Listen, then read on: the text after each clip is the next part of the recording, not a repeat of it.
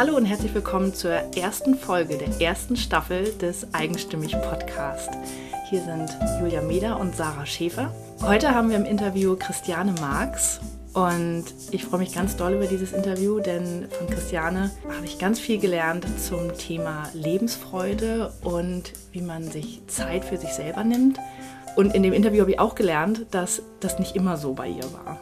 Ja, ich sitze hier gerade und äh, wenn ich nur an das Interview denke, ich habe schon fast wieder Tränen in den Augen, weil Christiane echt für mich auch immer so ein Mensch war, die hat mich irgendwie von Anfang an bewegt und, und hat bei mir ganz viel so vorangebracht. Und ja, die sprüht echt vor Lebensfreude und ähm, glücklicherweise teilt sie ähm, nicht nur mit uns privat, sondern jetzt auch in der Podcast-Folge mit dir so ihre Hacks und Tricks ähm, zum Thema Morgenroutine zum Beispiel. Und sie erzählt auch ganz offen, ähm, ja, dass, wie Julia schon sagte, dass das eben nicht immer so war mit der Lebensfreude und welchen Weg sie gehen musste, um, um heute da zu sein, wo sie ist. Ja, und ich finde, Christiane ist so eine der Frauen, die wir unbedingt im Podcast dabei haben wollten, weil sie so viel zu geben hat. Und ach, ich freue mich einfach, dass wir das heute mit dir teilen können. Ja, viel Spaß bei der ersten Folge vom Eigenstimmig Podcast. Also, heute sind wir in Nussloch in der Nähe von Heidelberg bei Christiane Marx. Und äh, wir freuen uns ganz doll, hier sein zu dürfen. Und ähm, das ist ein ganz, ganz, ganz toller Raum, in dem wir gerade sitzen. Ähm, und wir erklären auch gleich, warum das so ist. Es ist nämlich eigentlich nur Christianes Küche. ähm, aber bei Christiane gibt es etwas ganz Spezielles. Und das ähm, erzähl doch mal, was an dir so Besonderes ist. Jeder, der nicht im Internet nachguckt, wird sowieso sehen. Ich vermute mal, ihr seht orange, aber erstmal vielen lieben Dank, dass ihr bei mir zu Gast seid, dass ihr mir hier die Möglichkeit gebt. Und ja, es ist ziemlich viel orange. Orange ist mein Leben. Äh, irgendwie kam es in mein Leben und ist geblieben. Und deswegen seht ihr hier viel Orange, Tischwände und Klamotten wie immer. Ähm, Orange ist halt einfach mein Ding, weil es für mich die Ausstrahlung hat von Lebensfreude, Mut, Energie. Ähm, und es ist mehr als nur meine Lieblingsfarbe. Es ist zu meiner Philosophie geworden und ich glaube, das merkt man irgendwie auch. Dass es nicht nur einfach eine Farbe ist, sondern ein bisschen, ich glaube, im Englischen würde man Lifestyle sagen. Mhm. Gehört dazu. Dein ähm, eines Business, was du hast, heißt ja auch Think Orange. Mit yep. Smiley dahinter, was ich total schön finde. Und wirklich, wenn man hier reinkommt, man fühlt sich sofort wohl und es ist warm und es ist schön und es ist wirklich einfach toll. Sogar das Feuer ist orange, gell? Ja, Aber ähm, ich meine, es gibt ja auch sogar Leute, die äh, dir eher davon der Farbe abgeraten haben. Weil Orange yep. ist jetzt ja nicht jedermanns yep. Ähm, ich habe so Farbskalen schon zugeschickt bekommen, wo es um Werbung ging. Und da hieß es zum Beispiel, Orange wäre nach Braun die unbeliebteste Farbe, zum Beispiel bei Männern. Gut, Männer sind nicht so unbedingt meine Zielgruppe, aber ich habe dann natürlich sofort an Obi und Hornbach äh, gedacht, wie viele Männer dort wohl zu Gast sind und es, glaube funktioniert. Und ich glaube, das ist ein Bauchgefühl. Und entweder mag man mich orange oder auch nicht. Und ich hätte fürs Business sicherlich eine Vernunftsfarbe wählen können, aber spätestens, wenn mich jemand trifft, wird er mit Orange konfrontiert, weil ich kann und mag nur Orange und es bin halt nun mal ich. Und deswegen ist das Orange geblieben. Und ich fürchte oder hoffe, wie man es nimmt, es gibt noch ganz viele Stimmen, die Orange nicht so mögen, weil dann bleibe ich ein bisschen auch bei mir und alleine und sichtbar, weil nichts ist ja schlimmer, wenn alle blau sind oder grau oder ja, das Leben ist bunt und ich bin halt der Orangenpart. Ja, ich muss sagen, ich finde es auch immer ganz toll, weil wenn man sich mit dir trifft, man findet dich immer. Es ist total einfach, dich zu finden. Also das ist, äh, das ist hervorragend. Ähm, du hast gerade gesagt, ähm, du hoffst, dass es ein bisschen was Besonderes bleibt. Ähm, ähm ich finde es total spannend, äh, also weil für mich hat dein, du hast nämlich verschiedene Geschäfte, ähm, also eigentlich zwei. Und das eine ähm, finde ich ganz, ganz interessant, weil du ganz anders bist, tatsächlich als andere Menschen, die ich in dem Bereich kennengelernt habe. Und zwar geht es da um Versicherung. Und ähm, kannst du ein bisschen was dazu erzählen, warum du das so gerne machst? Mm, ich habe es eigentlich Vielleicht liegt es daran, dass ich Quereinsteiger bin. Also ich bin in die Branche geraten wie die Jungfrau zum Kinder. Ich habe nach äh, meinem Festanstellungsjob als Ingenieur mit Kindern was gesucht und nichts so richtig gefunden, weil entweder war ich überqualifiziert oder quasi zwar entsprechend qualifiziert, aber mit dem Makel Kinder zu haben. Und nach dem dritten Vorstellungsgespräch, wo es dann hieß, würden Sie sich selber mit drei Kindern einstellen, äh, habe ich dann gesagt, okay, es muss was anderes her. Und dann habe ich ein Angebot bekommen von einem Bekannten, äh, als ins Backoffice zu gehen, ein paar Stunden die Woche und ihm einfach zu helfen. Und der hat gerade neu gegründet und äh, ein Unternehmen aufgebaut und habe gesagt, ja, warum eigentlich nicht? Aber so einfach war es natürlich nicht. Das war jetzt die Abkürzung. Ich habe mich gewehrt mit Händen und Füßen. Ich wollte das ums Verrecken nicht, weil ich wusste, Versicherungsmakler, ich will nicht in die Branche. Und wir haben zu Hause viel gesprochen. Mein Mann hat dann irgendwann gesagt, weißt was, ob du Ablage in einem Supermarkt machst oder bei einem Steuerberater oder bei einem Versicherungsmakler, ist doch eigentlich egal. Versuch's doch einfach mal. Du musst doch da nicht und zehn Stunden die Woche, probier's doch erstmal. Wenn es nichts ist, kannst ja gehen. Und dann irgendwann habe ich gesagt, naja, also komm, was soll's. Büro ist vor der Haustür, fünf Minuten, flexibel, Kinder, scheiß drauf. Und das haben wir dann auch gemacht. Und es ging nicht lange, dann wurden aus den zehn Stunden 20 Stunden und man hat natürlich schnell gemerkt, dass ich das ganz gut kann, mit den Menschen gut kann, die Technik richtig gut beherrscht habe.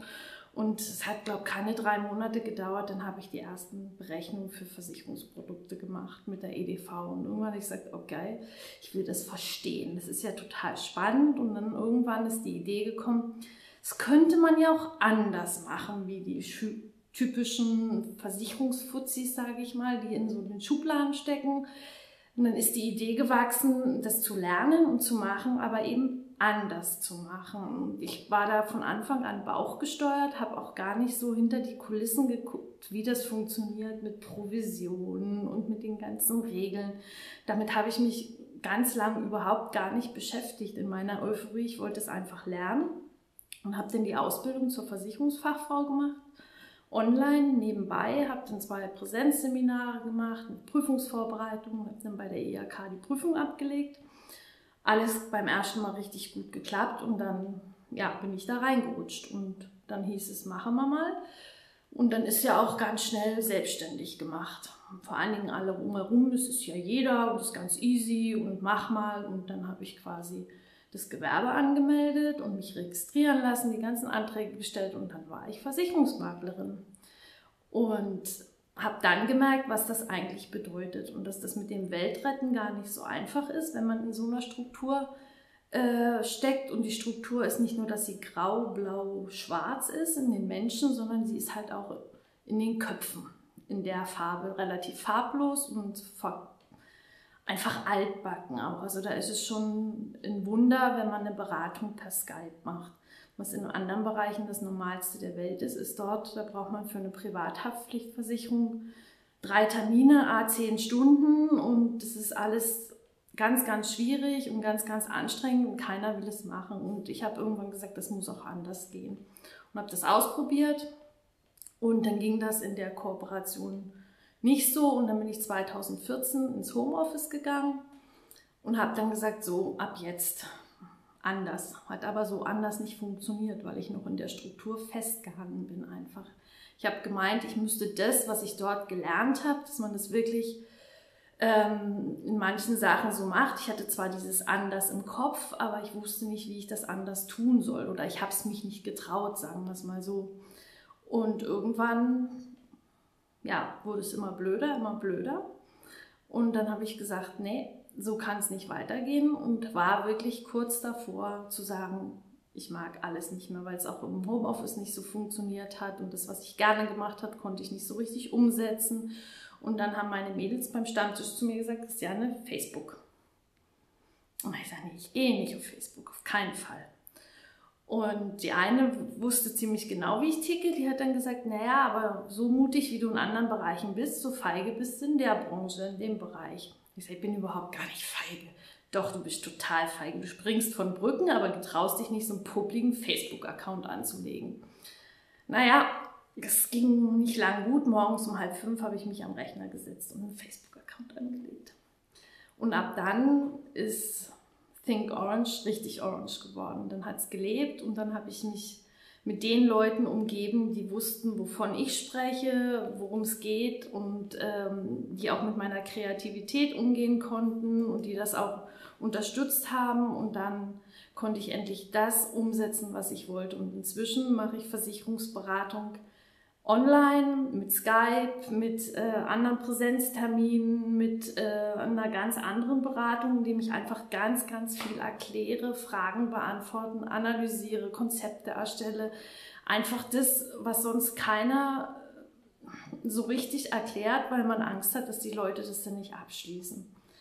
Und ähm, ich fokussiere mich schon auch oft aufs Risiko, weil mir die Kinder einfach wichtig sind, weil mir die Frauen wichtig sind die oft in den Familien untergehen, wo Autos und Männer mega gut versichert sind und der Rest nicht so gut.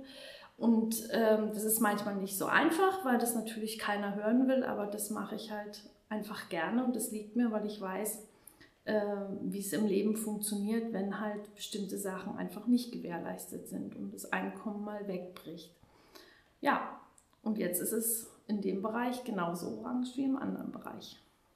Ja, und ich ich muss sagen, wir haben uns ja auch darüber kennengelernt und für mich ist tatsächlich, ähm, was du mal gesagt hast, dieses, dass du Frauen einfach ein glücklicheres Leben ermöglichen willst, indem sie einfach sich keine Sorgen mehr machen müssen über diese ganzen Versicherungssachen und so weiter. Und das, das finde ich so einen schönen Ansatz und genau das lebst du tatsächlich auch. Also ich fühle mich extrem gut bei dir aufgehoben, weil es einfach, ähm, ja, weil du einfach wirklich für einen da bist und einen siehst und hörst.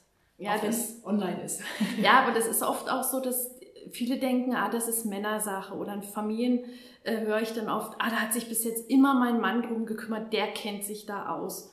Und wenn ich dann mit den Frauen gesprochen habe und denen das erklärt habe, dann kann ich denen auch sagen, du kannst jetzt nach Hause gehen und deinem Mann die Fragen stellen, der kann sie dir nicht beantworten. Weil es entsteht oft der Eindruck, dass sie wissen, warum und weshalb und ähm, sich besser auskennen, aber in Wirklichkeit ist das oft gar nicht so, weil in den Beratungsgesprächen so viel Input kommt und oft wird sich dann nicht getraut zu fragen oder äh, die Unterlagen werden nicht mitgegeben und man hat keine Zeit. Das ist einfach schwierig, weil man will sich damit ja auch nicht, das ist ja auch so ein Energie- und Zeiträuber. Also es ist, ich weiß, dass wenige Menschen mit Papier so viel Spaß haben wie ich und Angebote analysieren und fragen und ich, mich stört das halt auch nicht, wenn jemand aufs Kleingedruckte guckt und sagt, was ist denn das? Dann ist es auch mein Anspruch, dass ich das erklären kann. Ich weiß da längst nicht alles, bei manchen Sachen muss ich auch recherchieren, aber ich will es einfach auch wissen und erklären, weil nichts ist schlimmer, wie wenn irgendwas eintritt und dann heißt, ups, weil das äh, ist einfach für mich auch nicht befriedigend, aber für die Frauen dann auch nicht, weil wenn die sich immer Sorgen machen müssen, was passiert, wenn ich ausfall, wenn meine Kinder krank werden, wenn mein Job, wenn dies, wenn jenes. Ich möchte die Unbeschwertheit, die oft die Männer haben, die hätte ich halt auch gern für die Frauen. Zum Thema Unbeschwertheit. Ich finde das eine sehr schöne Überleitung zu einem anderen Business, was du hast. Ich finde das mich total faszinierend, weil es wirklich einfach so anders ist. Und zwar ähm, hast du jetzt vor ein paar Wochen einen neuen Begriff für dich gefunden, den finde ich ganz toll. Und der heißt, du bist eine Ideenschleuder. finde ich super. Ähm, kannst du ein bisschen was darüber erzählen? Weil da ist ja tatsächlich diese Unbeschwertheit, die manchmal im anderen Bereich nicht so da ist. Die kannst du da ausleben. Ja, wobei die Ideenschleuder ja auch eigentlich nur durch das, den Versicherungsbaustein entstanden ist, weil das immer so war. Für mich gab es nie eine Versicherung nur für sich. Eine Versicherung hat immer einen Grund oder ein Anliegen. Und oft ist es so, dass jemand zu mir gekommen ist und gesagt hat, hier, ich brauche eine Berufshaftpflicht und mach mal. Und dann sind wir ins Gespräch gekommen und als dann die Kundin gegangen ist, hatte man nicht nur eine Berufshaftpflicht im Angebot, sondern halt auch noch ein kleines Konzept für ihr Business. Und wenn zu mir jemand sagt, ah, das geht nicht oder das kann ich nicht oder was funktioniert nicht, das ist bei mir ein brutaler Trigger, dann geht bei mir die Ideenschleuder los. Weil dann fährt der Kopf Karussell und dann gibt es tausend Ideen, nicht nur für mich, sondern ich habe die halt auch für andere. Und am Anfang war das wirklich so, die gab es halt immer, die waren halt einfach da. Ich wusste mit denen nichts anzufangen, hatte manchmal sogar ein bisschen Panik, dass ich die alle selber umsetzen muss, die Ideen, die in meinem Kopf sind. Und irgendwann hat meine Patentante gesagt, Mensch, du hast so viel Know-how und so viel Wissen und Konzepte und Ideen. Mach doch da ein Geschäft draus. Du musst doch das nicht immer für Umme hergeben, sondern du kannst auch dafür Geld nehmen. Ich sage, Quatsch, bezahlt doch für Umme, nimmt das jeder. Aber Geld, ach Quatsch. Und irgendwann habe ich dann gesagt, ja, wenn, selbst wenn keiner dafür Geld gibt, aber probieren könntest du es ja mal. Vielleicht ist es ja doch gar nicht so blöd. Und dann habe ich gesagt, komm, das mit dem Versicherungsthema, das überschneidet sich eh ganz oft, man spricht eh darüber. Es gehört irgendwie zusammen. Und dann probier das doch einfach aus, biete das mit an und gut ist. Und wenn es funktioniert, dann funktioniert es und wenn nicht, dann nicht. Und es hat super gut funktioniert, weil meine Ideen halt wirklich sprudeln. Die kann, können abgerufen werden spontan. Und äh, ich kann diesen Input und dieses äh, Potenzial einfach auch verteilen, weil ich es einfach genieße, auch da den Menschen zu helfen und zu unterstützen. Und da ist es egal, ob die zu viel Ideen oder zu wenig Ideen haben. Ich weiß, was es mit einem macht wenn man viele Ideen hat, die man nicht umgesetzt kriegt. Das ist irgendwann mega frustrierend. Und wenn man da niemanden findet, der dafür Verständnis hat und auch weiß, wie man das quasi denn löst, dass man wirklich eine Idee mal ähm, auf die Straße bekommt oder auch umgedreht. Ich weiß auch, wie es sein kann wenn man keine Ideen hat, wenn man wirklich zwar sagt, oh, ich würde gerne mal nach Amerika, aber geht ja nicht. Und wenn ich schon dieses Aber höre, dann rattert das bei mir los, weil klar, warum kann man nicht nach Amerika? Da gibt es so viele Faktoren. Es kann Zeit, Geld, weiß der Geier was sein. Aber wer sagt denn, dass man vier Wochen AI mit Hightech nach Amerika muss? Es gibt oft Wege, die man selber nicht sieht, wenn man drin steckt. Und dann findet man irgendwann einen Weg, wo man sagt, okay, so hätte man es nicht gekonnt, aber wenn wir uns vor Ort ein Auto mieten und selbst versorgen und vielleicht nicht jede Nacht in ein Hotel gehen, dann geht das vielleicht doch früher, wie man dachte. Und ich dachte am Anfang immer, Mensch, die Ideen hat doch jeder. Nee, ist nicht so. In manchen Bereichen, gerade wenn man selber feststeckt in seinem Business oder manchmal auch im privaten Bereich, dann purzeln die Ideen oft nicht so. Und dann bin ich froh, wenn ich helfen kann. Ja, zum Thema Feststecken. ähm, du hast ja auch ganz tolle Techniken ähm, für dich selber gefunden, damit du halt nicht mehr feststeckst, damit du auch Zeit für dich selber hast und äh, das auch in deinen Vorträgen, ähm, die du hältst, ähm, die, da zeigst du das auch anderen Menschen, wie, wie das geht. Magst du da ein bisschen was zu erzählen? Oh je, ich weiß gar nicht, wo ich anfangen soll. Ich fange mal in der morgens früh an am besten, weil der Ta Tag startet bei mir, obwohl das ist eigentlich jetzt gar nicht so richtig, weil eigentlich startet mein Miracle Morning, ähm, ist nicht meine Idee, das war die Idee von Hal Elrod, der darüber ein Buch geschrieben hat, das so zu nennen, eigentlich schon am Abend vorher. Weil wenn ich am Abend vorher meinen Morgen nicht vorbereite, dann funktioniert er auch nicht so gut. Manchmal sogar gar nicht. Wenn ich das abends verpeile, mir meine Sachen zu richten für den nächsten Morgen und mir auch vorzunehmen, dass ich am anderen Morgen früh aufstehe und warum, dann wird es am anderen Morgen schon schwierig. Aber wenn das funktioniert, dann klingelt mein Wecker morgens um fünf und dann gönne ich mir eine Stunde für mich und mein Business, meine Leidenschaft, bevor meine Familie aufschlägt weil ich gemerkt habe, wenn ich zeitgleich äh, mit meiner Familie in den Tag starte, dann startet man so, ich sag jetzt mal so normal, mit dem normalen Alltagswahnsinn, was so eine fünfköpfige Familie einfach mit sich bringt, wie fehlende Socken, falsches Schulbrot, wo ist mein Schlüssel, ich habe keine Sportsachen mehr. Und der Tag fühlt sich danach einfach anders an, wie wenn ich mit meinem Morgenritual starte.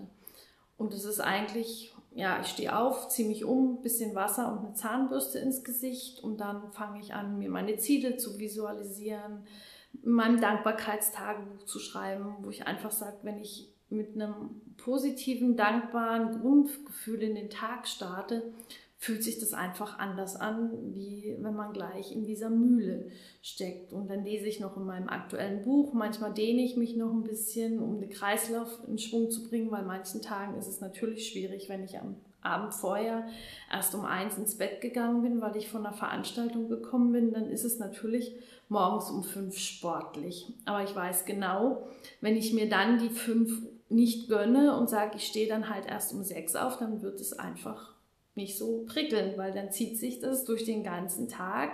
Und ich habe das jetzt im Selbstversuch mal ein bisschen getestet und rumgespielt, weil ich natürlich rausfinden wollte, ob das wirklich was bringt, weil viele sagen, ja, das ist alles Quatsch. Also es gibt auch erfolgreiche Menschen, die stehen erst um 10 auf. Also das ist alles total überbewertet und das, pff, ob man jetzt oder ob nicht. Und das kann ja bei manchen vielleicht so sein, aber ich wollte trotzdem für mich nochmal wissen, ob es funktioniert und es funktioniert nicht. Also ich bin dafür nicht gemacht. Mir geht es definitiv besser, wenn ich anders in den Tag starte.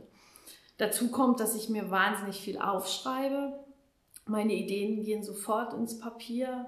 Ich äh, habe immer was zu schreiben dabei oder ich diktiere es mir ins Handy.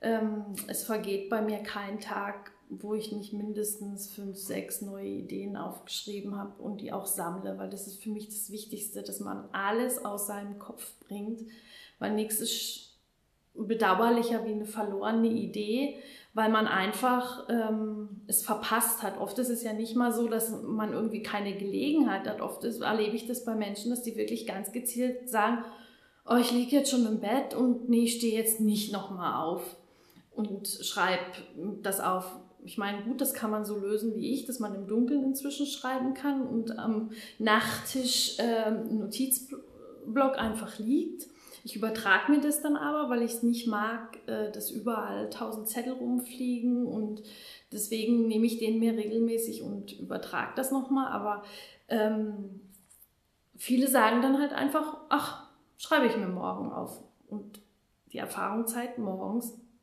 ist es einfach weg. Und oft sind das wirklich gute Ideen, weil die sind ja nicht umsonst da. Also äh, wenn Menschen zur Ruhe kommen, kommen einfach die Ideen. Nur viele haben sich das entweder abtrainiert oder sind nicht aufmerksam genug. Die gehen einfach im Alltag oft verschutt. Und das kann man auch üben, dass die wieder kommen. Ähm, und dafür gibt es halt wirklich nur eine Chance, aufschreiben, aufschreiben, aufschreiben. Wenn sie da sind, sofort aufschreiben. Und abends gehe ich dann halt nochmal in die Reflexion. Ein bisschen Journaling, ähm, aufschreiben, was gut am Tag war. Ähm, Nochmal eine kleine Dankbarkeitsrunde, ein bisschen Kopfkino ähm, und den neuen Tag schon mal vorstellen, wie er laufen soll. Ja, und dann ist Freizeit. So Wobei 22 Uhr. Wobei man ja auch sagen muss, du guckst wenig Fernsehen zum Beispiel. Das hast du eliminiert, ja. damit du mehr Zeit genau. für dich hast. Ne? Ein, also einmal die Woche habe ich mit meinem Mann Fernsehabend. Ähm, das ist unser Beziehungskit, sage ich mal. Das ist einfach auch wichtig. Ähm, aber grundsätzlich ist bei mir Nachrichten, Fernsehen, Radio höre ich nur im Auto. Das ist einfach nicht, nicht mehr existent, weil das ist so ein großer Zeiträuber und auch wenn ich jetzt auf Social Media unterwegs bin, blende ich mir sofort Seiten aus, die, die halt nicht funktionieren, die für mich zu negativ, zu viel Trash sind dass ich da, selbst da bin ich ganz gezielt auf der Suche und dass ich einfach gucke, was passt, dass ich kreativ bleibe, dass ich positiv bleibe, dass ich Ideen kriege und Input, dass ich mich weiterentwickle, weil sonst, ich mag das einfach nicht mehr aushalten. Ich finde es auch total schön, dass du gesagt hast, wenn ich mir das nicht gönne, um 5 Uhr aufzustehen. Also du gönnst dir tatsächlich ja. früh aufzustehen und genau diese Dinge für dich zu machen. Ja. Und äh, ich finde das ganz toll, dass du einfach so bei dir bist, ja, und einfach die, dich um dich um dich selbst kümmerst und um deine Bedürfnisse, was natürlich auch nicht einfach ist, wenn man drei Kinder hat und einen Haushalt und so weiter. Es wäre aber auch unfair den Kindern gegenüber, weil die Kinder merken auch, ob ich meine Stunde morgens hatte und die sagen schon ganz genau, oh, Mama hatte einen Kaltstart. Das passiert natürlich auch, wenn ich morgens um sechs auf der Autobahn schon stehen muss, dann starte ich natürlich auch kalt. Und das merken die sofort, weil ich bin einfach definitiv gelassener, entspannter, ruhiger, weil ich schon was für mich hatte und nicht immer darauf, es haben ja viele Mütter, die den ganzen Tag darauf gucken müssen, wann kriegen sie mal eine Stunde, halbe Stunde für sich, dass sie mal wirklich sich um sich kümmern können, um ihre Interessen, weil je nach Alter der Kinder zerrt halt immer einer dran und wenn dann noch, äh, was weiß ich, Mann, Beruf, Eltern, irgendwer noch dazu kommt, wird es ja natürlich immer, immer schwieriger. Äh, die sozialen Kontakte sind fast ausschließlich die Frauen dafür zuständig, Kinderbetreuung, äh, die ganz, der ganze Organisationskram, da ist es einfach schwierig. Und wenn man das den ganzen Tag im Kopf hat, dann wird das oft, ich hatte das auch lange Jahre, ist mein Leben genauso abgelaufen, dass ich immer auf der Suche war nach dieser Lücke und sie oft nicht gefunden habe. Und die einzige Chance war wirklich, es morgens zu tun, weil ich bin eigentlich eine Eule. Also ich bin kein klassischer Frühaufsteher. Also mein Studium äh, hat nicht im ersten Block stattgefunden. Also das war, wenn mein Mann Feierabend gemacht hat, dann habe ich angefangen. Also wir haben einen konträren Biorhythmus. Und für mich ist das wirklich richtig hart gewesen, die erste Zeit. Und ich äh, merke auch, wenn ich einmal eine Lücke drin habe, dann komme ich echt schwer wieder zurück. So eine Routine wieder einzuführen, ist nicht so einfach. Umso wichtiger ist es für mich, dass ich die wirklich halte, weil dann starte ich in den Tag. Ich hatte das schon für mich. Ich muss da nicht mehr suchen nach, weil ich hatte die Stunde schon. Und es macht den ganzen Tag einfach leichter. Und das ist egal, ob man Kinder hat oder nicht. Äh, weil auch wenn man keine Kinder hat, äh, hat der Alltag genug Anforderungen von außen. Ähm, dass es einfach schön ist zu wissen, ich hatte meine Stunde schon und der Tag kann jetzt kommen, was will. Aber für mich hatte ich schon, also ich habe schon was für meine Persönlichkeitsentwicklung, für meinen Lifestyle, für mein Wohlbefinden, für meinen Körper getan. Und das ist einfach total beruhigend, wenn man morgens um sechs sagen kann, hey, der erste Step ist schon gemacht. Mhm. Das ist auch viel wichtiger, dass man es morgens macht als abends, ne? weil dann hat man den ganzen Tag zehrt man davon und äh, Andererseits, wenn du es abends machen würdest, würdest du halt hoffen, dass du es irgendwie noch untergebracht kriegst und dann ist es eher Stress. Ja? Und dann ist abends ist auch einfach die Wahrscheinlichkeit, dass ich zum Beispiel in meiner Abendroutine unterbrochen werde, so Welten höher und passiert auch um Welten öfter, wie jetzt zum Beispiel morgens. Weil das ist einfach abends, dann kommt noch mal ein Kind, dann klingelt das Telefon, dann äh, hat man viele Termine. Also bei drei Kindern hat man schon pro Woche einen Elternabend. Äh, dann ist noch, es ist einfach abends auch viel mehr, wo einfach auch schwieriger ist, ähm, das einzuhalten und das wirklich durchzuziehen, wie jetzt am Morgen. Mhm. Weil auch, ich merke das, wenn ich hier morgens im Anbau sitze um fünf, da sitzt mir meine Nachbarin gegenüber auf der Treppe mit ihrem Kaffee und ihrer Ziggy ähm, und wir machen, also wir haben eigentlich die gleiche Zeit, nur ich weiß genau, sie tut jetzt nicht weder was für ihren Körper noch was für ihre Persönlichkeitsentwicklung, aber die startet halt auf und die muss um sechs im Rewe stehen. Und sie braucht die Stunde auch für sich. Ich merke, dass sie löst das anders für sich, aber ich weiß, äh, wir sitzen dann beide hier und es ist manchmal schon süß anzugucken, wie sie dort eingepackt in der Kälte sitzt und ich in meinem Schneidersitz, in meiner Visualisierung. Aber ich weiß genau, wenn sie das nicht machen würde, würde sie genauso sch schlecht in den Tag starten. Mhm. Und ja. Mhm. Ein letztes Thema, was ich mit dir gerne noch anreißen würde, weil ich weiß, dass es dir auch sehr wichtig ist, sind das Thema Dankbarkeit, das hast du ja schon angesprochen, und Glück. Ja. Ähm, magst du da noch ein bisschen was zu erzählen? Ja, ich habe 2010 von Gretchen Rubin das Happiness-Projekt gelesen, zum ersten Mal. Und das war irgendwie, ich weiß nicht, warum es so war, aber das war irgendwie was ganz Besonderes, weil ähm, sie ist gestartet mit dem Spruch, sie möchte ihr Leben ändern, ohne ihr Leben zu verändern. Und das war so mein Ding, weil ich habe eigentlich mich nie unglücklich gefühlt, aber konnte mit ihr d'accord gehen, als sie sagte, das ist nicht so das Glück, also ihr ist es nicht bewusst und es fehlt immer und mir ging es eigentlich ganz genauso.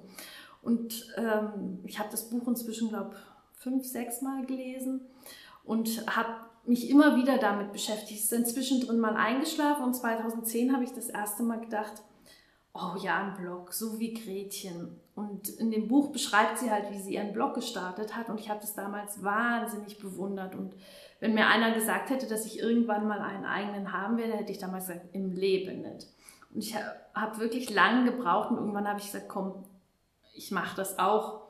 Aber nur eigentlich, um mein Umfeld, meinen Menschen, die mir begegnen, zum einen natürlich was mitzugeben, zu sagen, ähm, ich habe da ein paar Sachen gelesen, rausgefunden, bei mir funktioniert das ganz gut, ich möchte das mit euch teilen, dass auch ihr einfach mehr Alltagsglück äh, in eurem Alltag habt und zum anderen natürlich auch, um für mich sichtbarer zu werden und zum, damit die Leute einfach wissen, wie ich ticke und um meinem Spleen, sage ich jetzt mal, zu frönen, die Welt retten zu wollen. Weil ich bin wirklich der tiefsten Überzeugung, dass wenn jeder vor seiner eigenen Haustüre und in seiner Umgebung für sein Glück sorgt, dass dann ganz viele Dinge in der Welt gar nicht passieren. Weil glückliche Menschen sind für mich gute Menschen. Und oft passieren Dinge in der Welt einfach, weil die Menschen nicht glücklich sind, weil sie unzufrieden sind, weil sie traurig, enttäuscht, wütend, was auch immer sind. Aber sie sind definitiv nicht glücklich. Und viel zu viele denken einfach, sie wären vom Glück, ihr Glück wäre von anderen abhängig oder von im Kleinen vom Partner, von den Kindern, von den Eltern, von wen auch immer, aber eigentlich können sie ganz kleine Dinge für sich selber tun, die glücklich machen. Und ob ich jetzt mal einer Frau sage, sie soll mal in die Pfütze springen, äh, weil das einfach eine coole Sache ist und das für den Augenblick wirklich auch mal ein Problem lösen kann, zeigen mir vielen Vogel. Aber jede Frau, die es ausprobiert hat, an einem richtigen Scheißtag in die Pfütze zu springen, schreibt mir eine PN und sagt, Christiane, yep, es war nicht anhaltend, es hat keine Probleme gelöst, es hat nicht zehn Stunden angehalten und es ist immer noch ein blöder Tag, aber diesen Augenblick war es richtig geil. Und wenn man von diesen kleinen Augenblicken sich ganz, ganz viele holt, dann ähm, wächst nicht nur die Dankbarkeit, sondern dann wächst auch das Glück um einen herum. Und dieses Selbstverständnis, was wir in unserem Alltag haben, indem wir vergessen, äh, wie besonders es ist, Wasser zu haben, Wärme zu haben, Licht und Strom, das ist schon faszinierend. Ich meine, wir als Familie schaffen uns das einmal im Jahr künstlich, indem wir wandern gehen, mehrere Tage und haben nur das dabei, was wir tragen können. Und dann machen wir schon manchmal noch die Erfahrung, zu sagen, okay, wenn man für fünf Personen Wasser tragen muss, ist Wasser an einem Abend schon was Besonderes. Und dann passiert es schon mal, dass es dann zum Zähneputzen nicht mehr reicht oder man genau gucken muss, wir brauchen noch so und so viel, sonst haben wir am Morgen nichts mehr. Und das ist ähm, ein Phänomen, wenn man wirklich Ressourcen schätzen lernt, die sonst in unserem Alltag so selbstverständlich sind, obwohl sie es einfach nicht sind. Wir hatten letztens in Nussloch einen Stromausfall.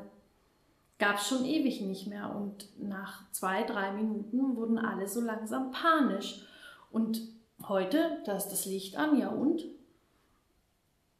Das ist einfach ein Thema. Wir sind oft für meine Begriffe zu wenig dankbar für die Selbstverständlichkeiten, die wir haben und auch für unsere Umgebung, für, unsere, für unseren Luxus, für unseren Wohlstand. Wir gehen einfach in den Supermarkt und sind genervt, weil die Verkäuferin mal wieder total unfreundlich ist. Keiner weiß, warum die unfreundlich ist. Vielleicht hatte die wirklich einen total schlechten Tag, vielleicht ähm, hat sie gerade ihre Mutter verloren oder man weiß es einfach nicht, aber man setzt voraus, oh, diese blöde, muffige Verkäuferin. Klar ist das in Deutschland ein super Thema, weil es einfach viele Verkäuferinnen von der Sorte gibt. Aber was passiert, wenn ich einfach was Nettes sage. Im schlimmsten Fall nichts. Sie bleibt weiter muffig und im besten Fall sagt sie, oh, da war jetzt mal eine nette Kundin. Und vielleicht ist es so weit, dass sie sagt, oh, lach, nett. Und der nächste Kunde, da ist sie nicht mehr so muffig und dann passiert eine Kette und irgendwann ist der Tag dann für sie rum und er war dann doch nicht so scheiße, wie er begonnen hat, nur weil einer sie mal angelächelt hat. Und das vergessen wir, glaubt, ganz, ganz oft in unserem Alltag, was wir für Möglichkeiten haben mit einem Danke, mit einem Bitte, mit einer wertschätzenden Geste, mit einem Lächeln. Und da möchte ich immer mal den Finger reinlegen und erinnern. Ähm, was wir schon zu meiner letzten Frage bringt. Du hast ja mit deinem Blog schon eine Reichweite geschaffen und dich in der Welt gezeigt. Jetzt stell dir doch mal vor, dieser Blog könnte jeden Menschen erreichen. Also du könntest jedem Menschen eine Message mitgeben. Was wäre das? Ich würde jedem empfehlen, morgens um fünf aufzustehen und etwas für sich zu tun und ganz, ganz viel zu lachen. Auch mal zu lachen ohne Grund. Einfach lachen. Das würde ich empfehlen und sagen und tragen und äh, ganz oft das Wort Danke in den Mund zu nehmen, bei jeder Gelegenheit. Dann würde uns ganz, ganz viel Glück begegnen und wir würden ganz, ganz viel anziehen daran. Und das ist, ich glaube da ganz fest dran, dass man das auch nicht eins zu eins, aber irgendwann äh, kommt das nette Lächeln, das man der Verkäuferin geschenkt hat, zurück. Möchte ich jetzt die Gelegenheit nutzen und Danke sagen, liebe Christiane. Es war ein ganz tolles Gespräch und ähm, ich habe auch mal ganz viel mitgenommen. Und mal bitte, bitte noch weiter so. Dankeschön. Das war der Eigenstimmig Podcast von Julia Meder und Sarah Schäfer. Ich danke dir ganz herzlich fürs Zuhören. Und da wir nach jeder Staffel eine Folge machen, in der wir all deine Fragen beantworten, kannst du uns gern deine Frage an hallo@eigenstimmig.de schicken. Und wenn es dir gefallen hat, dann freuen wir uns sehr über eine Bewertung bei iTunes, denn je besser wir bewertet werden, desto mehr Menschen erfahren von unseren tollen Interviewpartnerinnen. Mehr Infos und ein Blick hinter die Kulissen gibt es auf unserem Blog auf eigenstimmig.de, auf Facebook und auf Instagram. Vielen Dank fürs Zuhören und bis zum nächsten Mal my.